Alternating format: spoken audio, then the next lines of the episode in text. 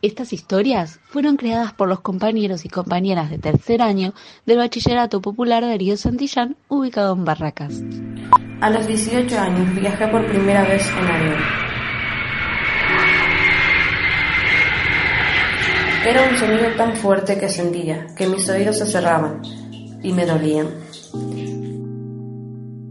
A medida que iba subiendo, parecía que había una fuerza muy fuerte que me tiraba para atrás.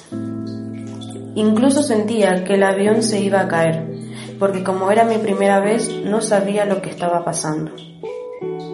Había unos ruidos muy fuertes, como torbellinos, y golpes.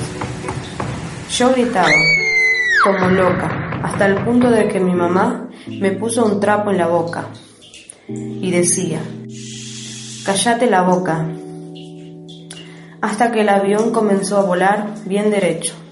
Entonces sentí que todo era un sueño. Una vez que el avión sube, lo que tiene que subir va súper normal. Es como si fuera a viajar en un colectivo.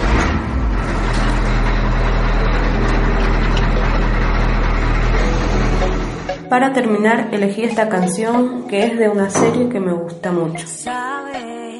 Aún recuerdo esa vez que te vi.